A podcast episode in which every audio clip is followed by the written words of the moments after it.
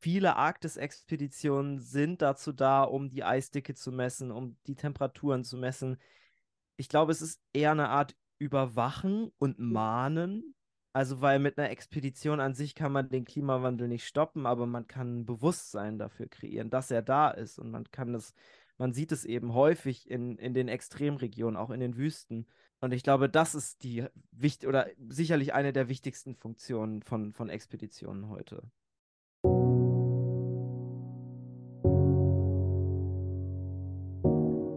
Hallo und herzlich willkommen zum The Social Design Podcast mit Daniel und Varena. Wir sprechen über vielfältige Themen rund um Gesellschaft, Arbeit und soziale Strukturen. Immer mit der Fragestellung, was kann jede und jeder von uns tun, damit wir sichere, erfüllende und gute Lebensrealitäten für alle gestalten.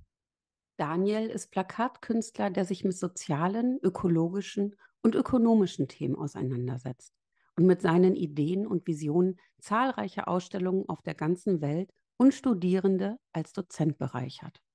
Verena ist Initiatorin von Act and Protect gegen sexualisierte Gewalt. Sie setzt sich als Aktivistin und Workshop-Moderatorin für wertschätzende und gewaltfreie Kulturen ein, besonders in Business und Marketing. Unsere Experten in dieser Folge sind Ole und Tore Klein. Ole und Tore sind die Hosts von Wild und Fremd, dem Podcast über historische Expeditionen. Sie sprechen über waghalsige Schatzsuchen, tödliche Polarexpeditionen und unglaubliche Weltumsegelungen. Um die Geschichten über die unglaublichsten Entdeckungsreisen der Welt zu recherchieren, steigen Ole und Tore tief in Bibliotheken und Archive hinab, entziffern handgeschriebene Logbücher und erwecken längst vergessene Abenteuer wieder zum Leben. Immer mit den persönlichen und gesellschaftspolitischen Fragen. Wer sind die Menschen, die da ins Unbekannte aufgebrochen sind und krasse Strapazen erlitten haben? Wie war Ihr Alltag? Was hatten Sie für Sorgen? Und warum haben Sie sich in dieses Abenteuer reingestürzt? Herzlich willkommen, Ole und Tore. Ich starte direkt. Ja, moin. Vielen Dank. Hallo. genau, und ich starte direkt mit der ersten Frage. Was ist euer Herzensthema? Herzensthema jetzt auf den Podcast bezogen? Mhm. Okay. Ja. Also ich, ich weiß nicht, soll ich mal anfangen? Wir haben, ich glaube, wir, wir, haben so zwei Sachen. Dann, ähm, also es ist ja so, wir, wir, wir sprechen über historische Expeditionen, über Menschen, die irgendwie mal vor ewigen Zeiten oder sehr recently, aber auf jeden Fall in der Vergangenheit losgezogen sind. Und super viele von diesen Geschichten sind einfach nie so richtig erzählt worden. Also es gibt zwar die Reiseaufzeichnungen, es gibt die Tagebücher, die in irgendwelchen Archiven halt vor sich hin gammeln, aber es gibt so viele ja, da steckt so viel hinter und unser Anspruch ist irgendwie, das zu erzählen und vor allen Dingen von den Menschen zu erzählen, die das eben erlebt haben und das einfach nochmal noch mal irgendwie ins Internet zu bringen und zu sagen, hey, guck mal, was damals passiert ist. Das ist schon krass, weil alles, ich glaube, alle Reisen, die wir erzählen, haben irgendwie sehr viel mit über den eigenen Schatten springen und sich ein Herz fassen zu tun. Und ich finde, solche Geschichten verdienen es einfach nochmal vernünftig erzählt zu werden. Ich sehe das ehrlich ziemlich ähnlich wie du. Ich meine, wir sprechen über ganz viele Geschichten, die teilweise halt wirklich unfassbar tragisch enden. Und das hat mich so ein bisschen zu dem Thema gebracht, dass Expeditionen generell keinen Spaß machen. So, es ist nicht funny, ans andere Ende der Welt zu gehen, dann irgendwie Leute zu verlieren, Leute sterben neben dir oder du kommst nach Hause, schaffst es irgendwie und liegst dann irgendwie mit psychischen Schäden zu Hause oder hast irgendwie noch ein Trauma davon. Das ist wirklich nichts, was viel Spaß macht. So, ich glaube, wir haben, ich habe mit Tore letztens über den Hobbit geredet. Ich weiß nicht, ob ihr den geguckt habt. Mhm. Natürlich. Ja, okay, nice. Sehr schön, genau. Und da geht es ja auch um so einen kleinen Typ, der irgendwie weit in die Welt gezogen wird und für den dann irgendwann das einzige Ziel ist, wieder nach Hause zu kommen und dieses Gefühl von der Heimat bei sich zu haben und nicht die Expedition an sich. Fand ich irgendwie relativ treffend. Ja, ja, genau. Ich glaube, am Ende geht es auch bei immer irgendwie darum, ein Zuhause zu haben oder irgendwie ein Zuhause zu suchen äh, und wieder zurückzukommen. Manche Expeditionen schaffen das halt nicht, aber ja, Genau. Ja, das ist ein, ähm, ein spannendes Thema. Ähm, auch so diese Romantisierung von, von Reisen, gerade was du angesprochen hast, auch durch Filme teilweise. Ähm, und dann zu sehen, dass es in der Wirklichkeit ja ganz anders, ganz anders aussah. Ähm, das ist schon, schon sehr, schon sehr interessant. Und das ist vor allen Dingen auch ein Thema, mit dem ich mich selber total identifiziere, weil ich liebe Abenteuerreisen, ich liebe Entdeckungsreisen. Ich habe immer so Phasen, wo ich dann alles über Bergexpeditionen lese, dann lese ich alles über Meerexpeditionen oder eben über die Arktis und Antarktis und das fing schon ganz früh an. Was war bei euch der, der Anlass, euch mit diesem Thema überhaupt erstmal zu beschäftigen? Ich glaube, das größte Problem, was Tor und ich hatten, dass wir in der Zeit selber nach einem Podcast gesucht haben, der sich genau mit diesen Dingen beschäftigt. Ich glaube, wir hatten vorher ich glaube, bei Shackleton eine Dokumentation geguckt genau, äh, im das, Fernsehen. Das, da so ging's los. Und das war so ein Ereignis, da saßen wir mit den Eltern zusammen. Sonntag. Genau, wir waren so 10 und 12 oder so. Und wir haben diese Expedition geguckt und es war irgendwie so unfassbar krass, weil du immer wusstest, egal was gezeigt wird, das ist so ähnlich in Wirklichkeit schon mal passiert. Das fanden wir echt krass und ich glaube, dieser Gedanke hat uns mega lange verfolgt. Ich bin auch mit, irgendwie mit so einem ganz komischen Gefühl ins Bett gegangen, weil ich gedacht habe, was die Menschen dort erlebt haben, dass ich weiß, dass ich das niemals erleben werde. Ich weiß, dass es unglaublich ist. Und das hat irgendwie so ein komisches Gefühl in einem, also zumindest in mir irgendwie erzeugt, dass ich so, hm. ich weiß nicht, ob man sich schon fast geschämt hat dafür, dass man nie sowas. Dass man so ein anständiges Leben führt, ja, dass, ne? dass so, es einem so, so gut geht, dass man weiß, morgen kann ich warm duschen und der genau, Tag beginnt genau, in genau. Ordnung so. Ja, ja. Genau, und ich glaube, dann hatten wir vor drei Jahren das erste Mal darüber diskutiert und du meinst so, ja, lass mal einen Podcast machen. Und ich war so, ja, ja. safe, machen wir irgendwann. ja, okay. Machen wir halt eh nicht. Und ich glaube, vor ja, ungefähr zwei Jahren hat dann Tore gesagt, so, lass jetzt mal wirklich starten. Und dann waren wir auf einmal beide mit im Boot. Ja, sehr cool. Und ihr habt ja auch äh, viele äh, Hörende, unter anderem auch mich. Und ähm, ich muss auch sagen, ich habe einen Podcast äh, so in der Form auch vorher noch nicht gehört und fand das einfach ultra spannend, auch mitzubekommen, wie ihr diese Podcasts aufbereitet, ähm, wo ihr hingeht, welche Bücher ihr dafür lest, mit welchen Leuten ihr auch sprecht. Das ist ja total spannend und ähm, welche Bögen ihr auch immer mal wieder schla schlagt zu euren eigenen Reisen, die ihr ja auch unternehmt. Und ähm, da interessiert mich auch nochmal, was ihr mit diesem Thema, mit diesen dieser Beschäftigung über frühere Expeditionen und auch eigene Expeditionen ganz konkret bewegen wollt. Ihr sagtet ja schon, die brauchen Platz, die brauchen Raum. Was, was bewegt es auch in euch? Doro und ich fahren seit einigen Jahren einmal im Jahr immer weg. Ich glaube, zuletzt waren wir zweimal in Schottland, haben da wirklich so einen mhm. Outdoor-Trip gemacht. Also nicht irgendwie im Hostel sein oder so, sondern literally draußen schlafen und auch so draußen schlafen, dass Toro echt kurz vor einer Lungenentzündung stand. Also ja, es sah echt nicht so gut war, aus. Ja, es war, waren wilde, wilde so, es war echt Leben am Limit und dann sitzt man irgendwie abends im Zelt da, trinkt irgendwie noch ein Glas Whisky oder so und denkt an zu Hause und denkt, ey, ich hätte so gern jetzt eine Toilette. Oder wie geil war die Dusche eigentlich? Und dann fliegt man zurück und ich habe den ganzen Flug einfach nur darauf gefreut, dass Mama zu Hause safe gutes Essen gemacht hat und wir das dann da essen können. Also es bringt einen irgendwie so aus der Normalität wieder raus. Man checkt, der Alltag, den man hier in Deutschland lebt, der ist absolut nicht selbstverständlich. Mhm. Genau, und ich glaube trotzdem, obwohl ich glaube auch bei uns auf den Reisen, wenn ich das so aufsummieren würde, ist es eigentlich die meiste Zeit eher Kacke. Also so, wenn, wenn ich so quasi jede, jede Minute irgendwie aufwägen würde, ist jetzt gerade gut oder schlecht, ist es zu Hause gerade cooler oder nicht, dann wäre es meistens zu Hause cooler. Aber trotzdem hat man immer was gewonnen, wenn man wiederkommt. Und man will immer sofort wieder losziehen. Das ist irgendwie ganz wild. Und vielleicht, ich weiß nicht, ob wir es mit Wild und Fremd schaffen, aber vielleicht schaffen wir es ja, diesen Spirit auch so ein bisschen weiterzutragen und Menschen zu zeigen, dass es irgendwie oder einfach, ja, so ein bisschen die Inspiration zu geben, selbst mal rauszugehen und selbst mal. Ich meine, ein Abenteuer ist ja für jeden unterschiedlich und für manche ist es schon ein Abenteuer, einfach mal eine Nacht im Garten zu pennen. Aber auch das kann eine unglaublich krasse Erfahrung sein, wenn man das noch nie vorher gemacht hat.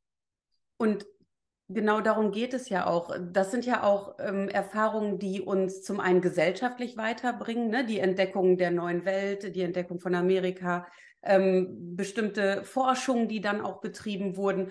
Und es erweitert, wie du auch sagtest, so die eigene Komfortzone und es erlaubt uns, Fehler zu machen, aus denen wir lernen können.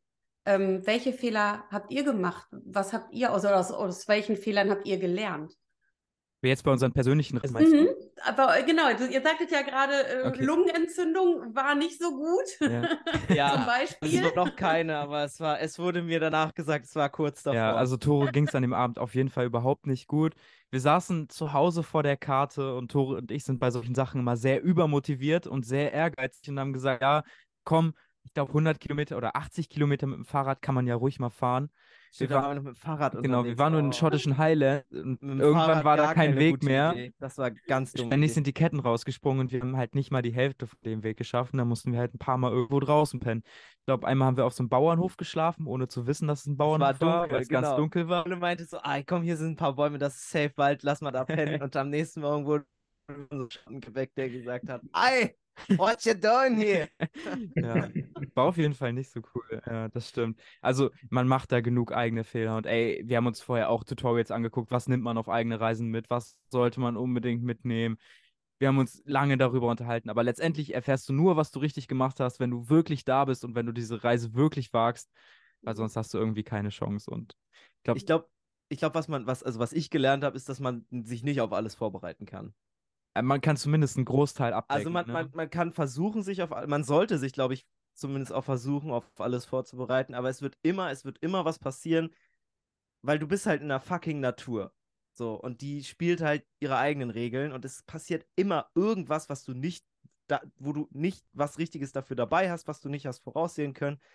Und da musst du immer improvisieren. Also, da hilft es auch manchmal, dass wir einfach zu zweit sind, ja. ne? weil ich glaube, bei der letzten Reise hatten wir ganz große Kontroversen, ob wir ein Zelt mitnehmen oder nicht. Und dann konnten wir das zu zweit irgendwie einigermaßen klären. Und das mhm. hilft dann, weil ich alleine hätte das Zelt niemals mitgenommen. Tore wollte es unbedingt mitnehmen und dann hatten wir es, ich glaube, am Endeffekt hatten wir es dabei. Wir ja. hatten es dabei, aber wir es hat nichts gebracht. aber ja. wir, wir, haben überlegt, also wir hatten dann halt mehr Möglichkeiten und waren ein bisschen ja. gelassener. Ich glaube, genau, aber das ist auch eine wichtige Lesson. So, man muss, äh, also mit, wenn man mit mehreren Leuten loszieht, dann ist es kann das sehr bereichernd sein, weil man sich gegenseitig irgendwie ergänzen kann. Komplett. Wäre das auch etwas, von dem ihr sagt, ähm, die Geschichten, die Entdecker und Entdeckerinnen, über die ihr schon Podcasts gemacht habt, ähm, haben die aus ähnlichen Fehlern gelernt?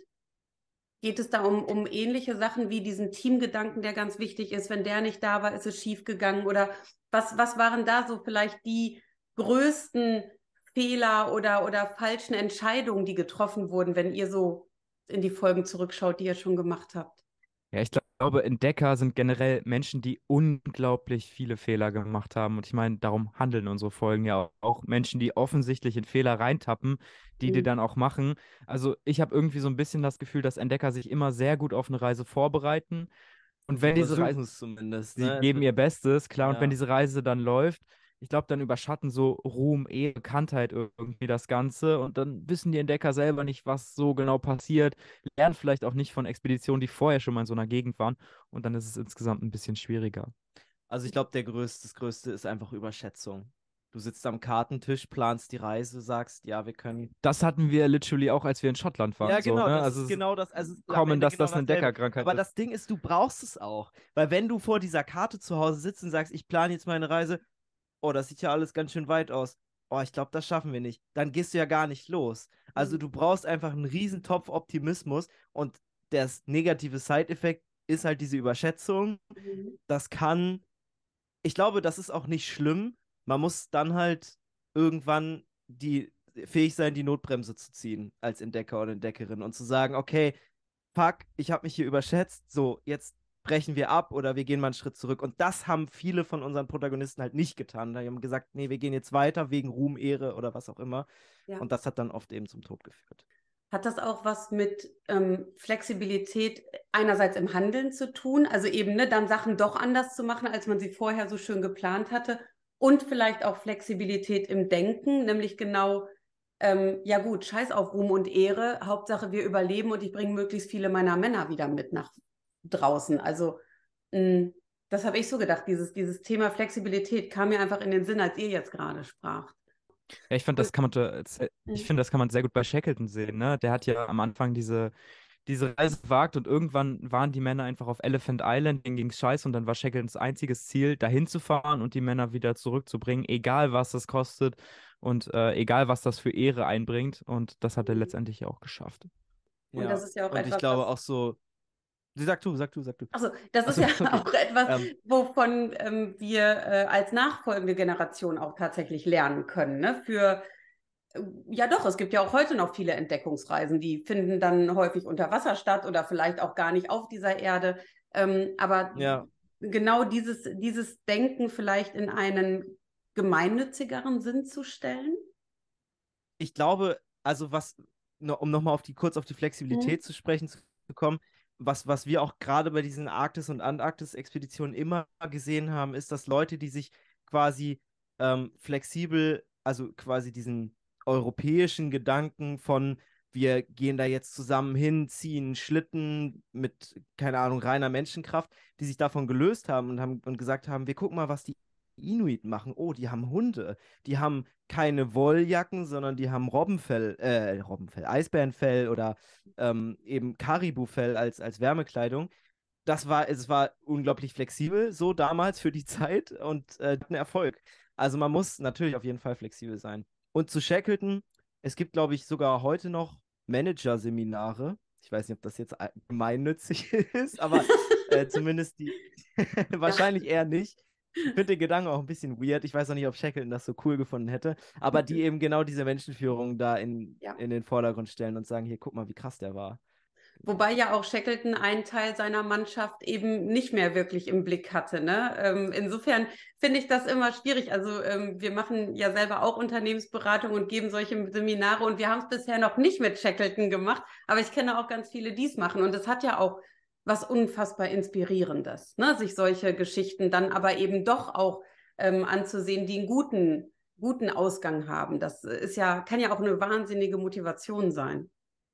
Was wäre denn, wenn wir jetzt so eine Expedition wie beispielsweise die von Shackleton heute nochmal machen würden? Mit unseren heutigen oh, Möglichkeiten. Ja, ja. Aber also, also, da müssen wir ganz kurz, meinst du quasi einfach mit, mit genau den heutigen technischen Sachen oder einfach nur mit, denselben, mit demselben Equipment, aber mit quasi uns mhm. mit Menschen aus dieser Zeit? Ja, genau. Zweiteres. Ich glaube, das ist sogar fast noch spannender, wenn wir das gleiche Equipment, aber wir, wir haben einfach uns gesellschaftlich weiterentwickelt und heute sitzen wir in diesem Boot mit drin. Mhm.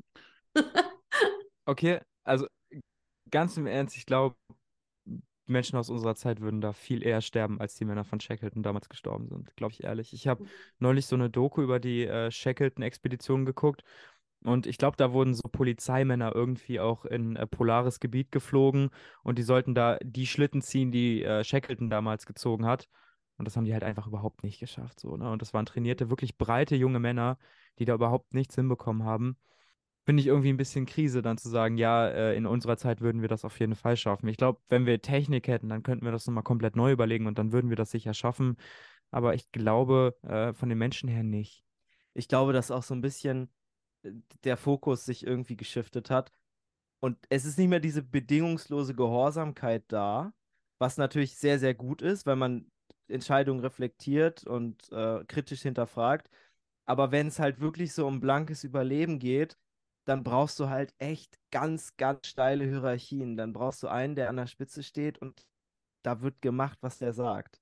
Ich glaube, Reinhold Messner hat mal gesagt, dass wenn auch diese Südpol-Expedition, also zum Beispiel die Shackleton-Expedition oder auch die Scott-Expedition, ähm, selbst wenn man die besten Sportlerinnen und Sportler der Welt dafür einsetzen würde, das würde nicht funktionieren.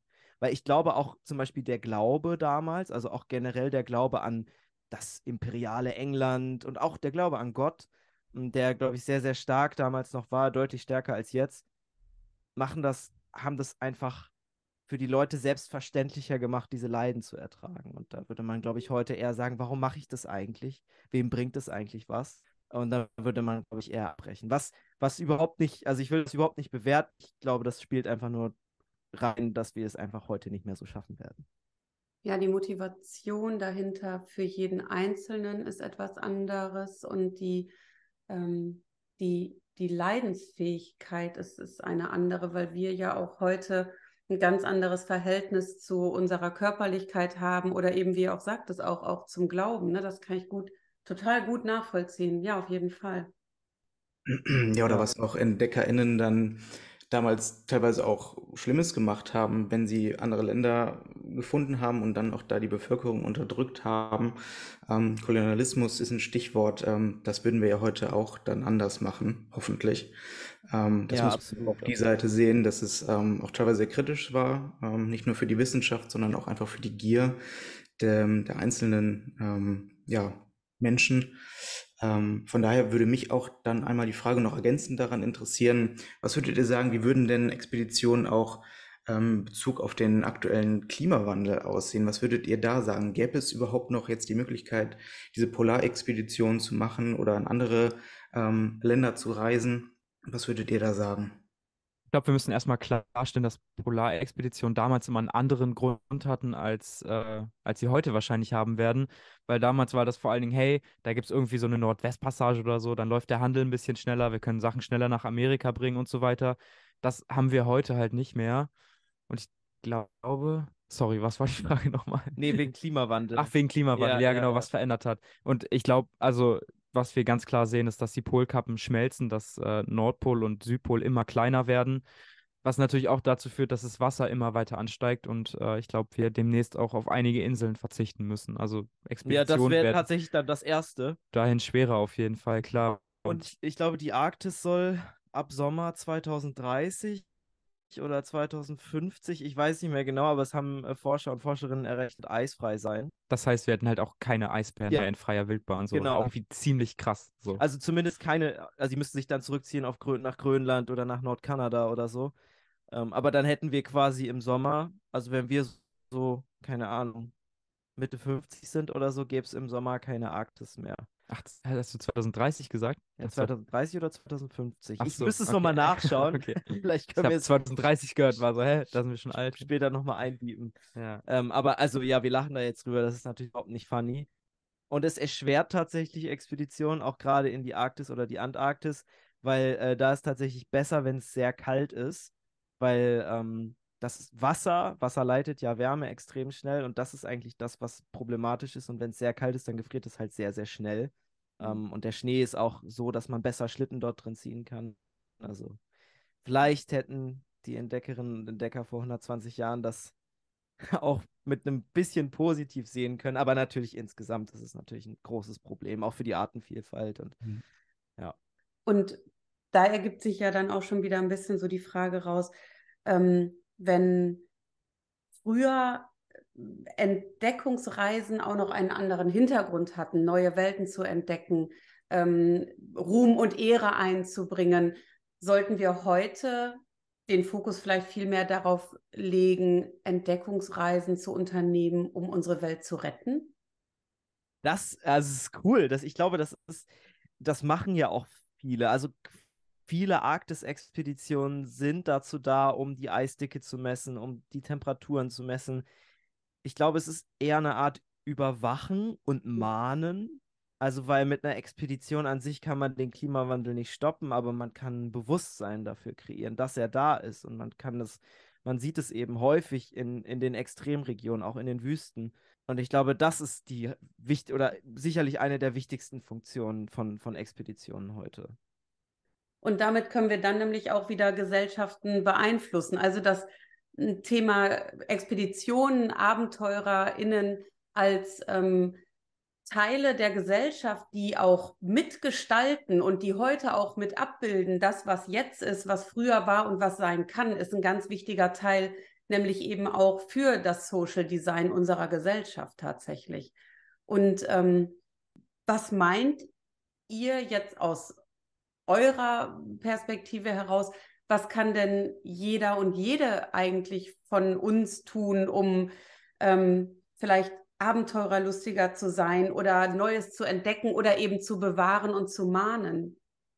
Das ist eine ziemlich gute Frage. Also ich habe mir auf jeden Fall vorher noch mit Tore kurz Gedanken gemacht und wir haben gesagt, die Natur ist im Endeffekt immer stärker. Ich meine, das sieht man jetzt auch gerade bei dem Klimawandel, dass die Natur uns da komplett im Griff hat. Und wenn das schief läuft, dann werden wir hier alle sterben. Mhm. Irgendwie ziemlich krass. Und äh, genau das haben die Entdecker damals auch immer gedacht. Jetzt sind wir an einem Punkt, da sind wir auf jeden Fall stärker als die Natur. Aber im Endeffekt, ich meine, wir reden drüber. Es ist äh, so gut wie nie so gewesen. Genau. Ich glaube, das ist ein, ein gutes Mahnmal einfach, obwohl sich das hört sich immer so negativ an, Mahnmal, aber es ist wirklich so, so, ey Leute, ne, man kann, man kann so verrecken und wir haben immer gesagt, eigentlich trennen uns halt echt nur eine Haus- und eine Steckdosenleiste vor der Wildnis, so, ne? Also, wenn das jetzt alles weg wäre, dann hätten wir echt ein dickes Problem. Ich glaube, also ich kann nur jeden, jede Person dazu ermutigen, mal rauszugehen, egal was das jetzt für die Person bedeutet, aber einfach mal so ein bisschen mehr zu machen, als man schon mal gemacht hat. Und wie gesagt, wenn es nur im Garten schlafen ist, mhm. Weil man dann auch viel mehr merkt, wie krass die Natur eigentlich ist und wie viel Platz sie doch hat außerhalb unserer vier Wände. Ja, das, das sehe ich, das sehe ich auch so. Also ich glaube, dass Menschen auch viel ihre Naturverbundenheit verloren haben und durch, durch Abenteuerlust und durch, wie du sagst, mal einfach rausgehen, ähm, sowas wiederfinden würden und dadurch vielleicht auch wieder den Bezug hätten, was dagegen zu tun, dass die, ähm, dass die Natur kaputt geht. Ähm, ich glaube, diese Connection, diese Verbindung wiederzufinden, ähm, das sollte, sollte jeder von uns mal versuchen. Ja, aufmerksam ja, zu sein. Auf jeden Fall. Ja, auf jeden Fall. Das ist ja auch etwas, worauf wir unseren, unseren Fokus richten können. Eben Du sagtest gerade, Mahnmal klingt so negativ. Ich habe noch gedacht, naja, Awareness, also aufmerksam sein, ja, ne? konstruktiv, ja, ja, genau. proaktiv so zu sein. Vielleicht äh, klingt es besser. Und was ist euer Fokus jetzt und wo seht ihr euer, euren Fokus eigentlich in den nächsten Jahren? Ich glaube, unser genereller Fokus ist gerade mit dem Podcast einfach Menschen zu empfangen. Also nicht nur Menschen, die irgendwie das Expeditionsthema gut kennen und vielleicht auch schon Abenteuer kennen, sondern vor allem auch Menschen, die sich vielleicht nicht ganz so viel damit beschäftigen, die ihre Freizeit dann irgendwie viel zu Hause vorm Fernseher verbringen, den Podcast hören und sagen, hey, ich war irgendwie lange nicht mehr im Garten. Vielleicht sollte ich einfach mal rausgehen und den Podcast hören. Oder vielleicht gehe ich mal eine Runde laufen oder ich laufe einmal durch den Wald, wie auch immer. Ich glaube, das ist ein Ziel, was bislang auch extrem gut funktioniert. Also haben wir schon, glaube ich, einige DMs zu bekommen, einige echt schöne DMs. Und ich glaube, was irgendwie so ein permanentes Ziel ist, was uns beiden leider immer noch nachhängt, ist halt irgendwann äh, so viel Geld mit dem Podcast zu verdienen, dass wir zumindest alle Ausgaben einfach wieder reinholen können. Ne? Also momentan ist ja so, wir laufen auf 0 Euro, ja. müssen dann wir noch, werden, wir werden gefördert, aber ja, das, genau, wir müssen äh, halt Geld noch für die Sprecher ausgeben. To und ich haben beide schon Geld von unserem eigen ersparten Konto abgehoben und haben da reingesteckt. Also es tut immer weh. Man weiß, man macht das für was Gutes, aber vielleicht können wir in ein paar Jahren einfach sagen, hey, fuck it, wir haben genug Geld, um das hier selber zu finanzieren. Genau. Und ich glaube, themenmäßig äh, endet die Liste nie. Also wir werden immer. Ja, zumindest nicht in den nächsten drei Jahren. Auf genau, jeden Fall. genau. Und wir haben ja jetzt auch schon so ein bisschen angefangen, teilweise über den Tellerrand hinauszuschauen und mal eine Sonderfolge nur über die Kälte zu machen oder zum Beispiel auch Nelly Bly, das ist schon ein bisschen länger her, die sich undercover in ein, eine Psychiatrie hat einschleusen lassen das sind ja schon so ein bisschen Sachen, die so ein bisschen, ich glaube, das ist derselbe Spirit, so, mhm. ähm, aber die natürlich mehr sind als quasi das Thema historische Expedition. Es lässt sich perfekt ausweiten. Wir hatten ja auch, glaube ich, eine Folge über den Zweiten Weltkrieg, über einen Soldaten, genau, der persönliche genau. Schicksale ja, erlebt genau. hat. Da das sind wir auch ein bisschen flexibel, so wenn wir sagen, ja. ey, wir haben da Bock drauf, irgendwie ist das eine krasse Geschichte, die erzählt werden muss. Also eigentlich wollen wir nur Geschichten erzählen, die erzählt werden müssen. Ja, das ist jetzt sehr runtergebrochen, aber. ja, ja, ja. Nee, aber voll. Also diese Awareness irgendwie für, für Natur und für das, was irgendwie um uns drum ist, die spielt halt immer eine riesige Rolle. Ähm, ja, mit diesem Blick nach vorne, ähm, was wünscht ihr euch in Bezug auf euer Thema Abenteuerlust, Entdeckung und Neugierde? Ich glaube, es gibt ganz viele Menschen da draußen, für die Abenteuerlust jetzt nicht unbedingt bedeutet, hey, wir fahren mal in zwei Wochen irgendwie in die Nähe vom Nordpol oder morgen besteige ich irgendwie einen krassen Berg oder so, sondern Menschen, die gerade in einer persönlichen Situation sind und irgendwie Schwierigkeiten haben, morgens aufzustehen und zu sagen, hey, jetzt putze ich mir mal Zähne und mache mich fertig für die Arbeit. Mir geht es heute einfach unfassbar scheiße. Und den Menschen zu zeigen, hey, es gibt irgendwie noch andere Menschen, die auch in einer wirklich scheiß Situation stecken, die sich trotzdem zusammenreißen und es irgendwie schaffen, nach Hause zu kommen. Also manchmal geht es mir auch nicht so gut und dann höre ich mir die Folgen an und es stiftet wirklich richtig, richtig Mut, weil man weiß, hey, denen geht es irgendwie viel schlechter und die haben es trotzdem rausgeschafft. Ja, genau. Vielleicht ist es einfach so ein Zeichen irgendwie. Ähm, habe ich, hab ich tatsächlich noch gar nicht so drüber nachgedacht, so, aber. Ja. Die kleinen Dinge im Leben, die ja. Die kleinen Dinge im Leben, ja, nein, aber es ist wirklich so, ne? Wenn man irgendwie, also ich, ich will das überhaupt nicht runterspielen oder so, aber manchmal hat man ja irgendwie so einen Winterblues oder so. Voll. Also, klar. no front, ne? Wenn man wirklich ähm, ernsthaft psychische Probleme hat, dann helfen natürlich auch Wild- und Fremdfolgen auf keinen Fall weiter. Aber manchmal kennt man das ja, manchmal ist man einfach ein bisschen antriebslos und äh, dann einfach solche Stories zu hören, ist, glaube ich, schon, kann einfach helfen. So. Mhm. Auf jeden Fall. Und wünscht ihr euch, dass noch ganz viele Menschen neugieriger werden und noch mehr entdecken und ihr immer weitere Geschichten habt, die ihr erzählen könnt? Ja, bitte. Ja, ganz bitte. Deutschland, die ganze Welt einmal. Die ganze Welt soll neugierig. Nein, ohne Scheiß. Also wir haben vor ein paar Monaten mit Ralf Kaspers gesprochen, der äh, Moderator von Wissmacht A. Mhm. Und äh, weil wir auch so gesagt haben, so, ey, irgendwie ist, bist du so für uns so die Personifikation von Neugier und das ist irgendwie mega wichtig. Also Neugier heißt ja, dass man eigentlich Neugier heißt ja viel, dass man, dass man auch tolerant ist gegenüber neuen Dingen. Und ich finde, das ist schon mal ein großes Problem in, in, in unserer Gesellschaft, dass viele Leute einfach sich verschließen davor. Aber wenn du neugierig bist, dann passiert das gar nicht, weil du halt erstmal einfach völlig wertfrei dir neue Dinge anschaust und äh, völlig ohne, ohne ähm, irgendwie alte Vorstellungen. Und du bist, glaube ich, auch immer aktiv, wenn du neugierig bist. Und ich glaube, du bleibst auch jung. Also. Gefühlt zumindest. Ja, genau, also, wir haben mit Ralf Kaspers gesprochen und der Typ, so, der ist immer noch anders neugierig. Ja. So neugierig, dass er uns eingeladen hat. War schon eine wirkliche ja, Ehre so. Und keine Ahnung, also man sieht, er wird älter. Ich glaube, der bekommt langsam schon graue Haare. Man sieht irgendwie, das Alter hat ihn aber irgendwie hat er ziemlich jugendlich er gewirkt, wirkt, als wir mit ja, ihm gesprochen haben. Halt so, ne? super jung. aufgeschlossen, super nett, super hilfsbereit und ich glaube, Neugier ist echt eine schöne Fähigkeit. Ich glaube, es macht Menschen auch sau sympathisch. Ja, einfach also, wenn jemand auf dich zukommt und sagt, hey, was machst du eigentlich Genau, grade? genau. Und Krass, das wollte ich auch mal machen. Genau, so wirklich genau, so ein genau. ernsthaftes Interesse mitbringen. Das so, das katapultiert dich so in der Sympathieskala nach Ja, oben. komplett, komplett. Und also, ey, Menschen, werdet, werdet neugieriger oder bleibt so neugierig, wie ihr mal wart voll. Ich glaube, das ist wirklich ein Real-Life-Hack. Einfach ein bisschen neugierig sein. Ja, ja. Vielen, vielen Dank. Ich glaube, ich könnte gar kein besseres Schlusswort finden, außer euch zu sagen, ich bin wahnsinnig neugierig auf eure neuen Folgen. Und ich danke Dank, euch sehr. Dankeschön. Ja, voll. Ja, ja mega cool, dass wir eingeladen Genau. ja, mega cool, dass wir eingeladen wurden. Echt tausend, tausend Dank. Wir sind neugierig, wie es am Ende wird. Ähm, wir hören uns das auf jeden Fall an und sind sehr gespannt. Ganz schön. Schön, dass ihr da wart. Vielen Dank. Hören wir doch mal in ein Abenteuer von Wild und Fremd rein. Unsere Herzen schlagen schwächer als sonst und manchmal sehr unregelmäßig. Wir stehen am Beginn des, so sieht es zumindest aus, schlimmsten Winters seit Wetteraufzeichnung. Die Verzweiflung, die Mutlosigkeit, das Unbekannte da draußen mit den unendlichen Stürmen. Alles steht uns noch bevor. LeConte hat alle Hoffnung verloren, wieder aufzukommen.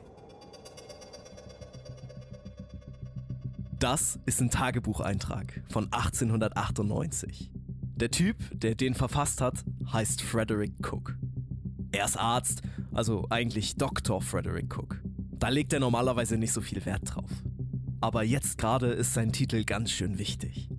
Denn Cook ist der einzige Arzt in einem Umkreis von fast 1500 Kilometern. Und seine Patienten sind in einem ziemlich schlechten Zustand. Zu 19 sind sie damals aufgebrochen im Sommer 1897. Forscher, Ingenieure und einfache Matrosen. Ihr Ziel eine Expedition in die Antarktis in diesen großen, weißen, damals noch völlig unbekannten Kontinent am anderen Ende der Welt. Aber dann wird ihr Schiff plötzlich vom Eis eingeschlossen, mitten in einer der entlegensten und kältesten Gegenden der Erde. Es beginnt ein Kampf ums Überleben.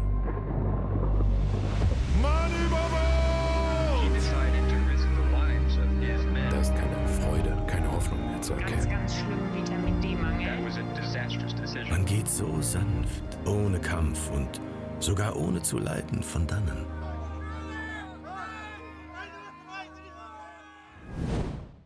Hey, wir sind Ole und Tore und das, was ihr gerade gehört habt, ist ein Ausschnitt aus einer typischen Folge von unserem Podcast Wild und Fremd. Das stimmt genau. Wir erzählen Geschichten von historischen Expeditionen, von Menschen, die an die entlegensten Orte der Welt gereist sind zum Beispiel auf waghalsige Schatzsuchen durch tödliche Wüsten oder eben hier ins ewige Eis. Dafür sprechen wir mit Expertinnen, wälzen Reiseberichte und Logbücher. Manchmal kochen wir sogar das nach, was die Leute damals gegessen haben. Da erinnere ich mich besonders gerne an Lebertran, an Pemmikan. Oh, wir haben auf jeden Fall Pemmikan war so eklig. Einiges Holy ausprobiert. Shit. Ganz genau, aber im Prinzip geht es vor allem um die Menschen, die ins Unbekannte aufgebrochen sind und die diese ganzen Strapazen erlitten haben. Wir wollen wissen, wie war Ihr Alltag, was hatten Sie für Sorgen und warum haben Sie sich in so ein Abenteuer hineingestürzt. Das Krasse ist, die Leute haben auf diesen Expeditionen Tagebücher und Briefe geschrieben. die findet man heute noch. Das meiste findet man weder im Internet noch kann man easy bei Amazon bestellen. Aber diese Dokumente erzählen unglaubliche persönliche Geschichten vom Schicksal der Menschen, die sich auf diese Expedition gewagt haben. Wir suchen uns wichtige Passagen raus, lassen die von externen Schauspielerinnen und Sprechern verlesen und erzählen dazwischen ausführlich recherchiert die Geschichte der Expedition. Ich weiß noch genau, als wir angefangen haben, haben wir immer gesagt, wir sind Nerds und wir machen einen Podcast für, für Nerds. Nerds. Ja. Mittlerweile erreichen wir ziemlich viele Menschen mit Wild und Fremd, aber eine Sache ist geblieben, wir sind immer noch ein Geschichtspodcast. Alles, was wir erzählen, ist historisch korrekt und soweit man es unabhängig verifizieren kann, genau so passiert. Außerdem machen wir alles selbst. Recherche, Produktion, wir haben sogar Sounddesign und wir schreiben die Musik für die Folgen selbst. Einen kleinen Ausschnitt habt ihr ja eben schon im Intro gehört. Tore und ich sind Brüder. Wir machen das Ganze mittlerweile seit anderthalb Jahren. Und am liebsten würde ich dich manchmal nehmen und aus unserem kleinen Fenster schmeißen. Ey, same. Aber wir sind insgesamt einfach super, super stolz über alles, was wir bislang auf die Beine gestellt haben.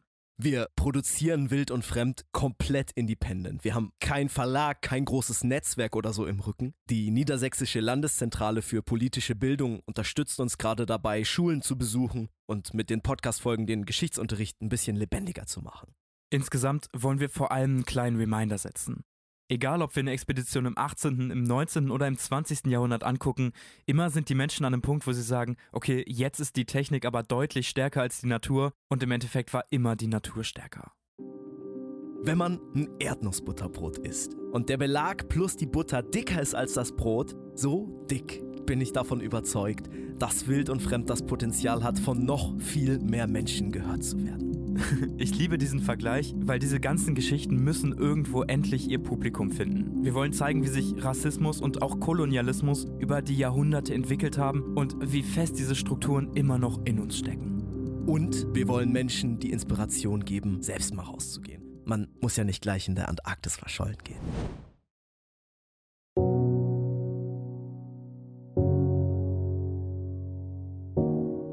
Weitere Informationen zu unseren ExpertInnen findet ihr hier in den Show Notes. Wir bedanken uns von Herzen für eure Aufmerksamkeit und freuen uns auf unser nächstes Gespräch und den Austausch mit euch. Wir wünschen euch eine vielfältig gestalterische Zeit.